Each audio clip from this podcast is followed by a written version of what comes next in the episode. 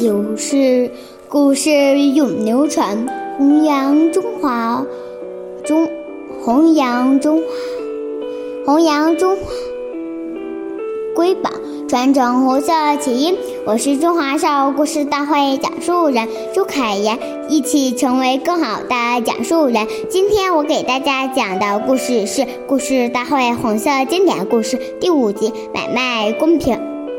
买卖公买就应当赢货两交。今天我给大家讲一个开国领袖朱德爷爷的故事。一九三八年至一九四二年，八路军总司令部曾三次驻扎山西省武县武乡县砖壁村，因为当地条件艰苦，看到朱。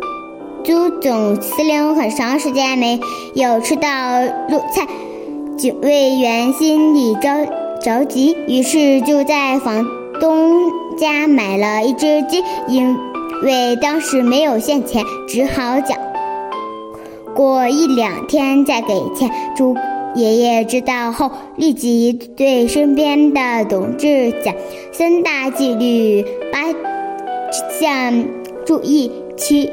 中有项重要内容就是买卖公平，买卖公买就应当赢货两交。我们如果没有钱，宁不可买不吃鸡肉，也决定不能忽略纪律。没有没有严格的群众纪律，怎么能坚决执行的村？种路线呢？警卫员听后很受教育。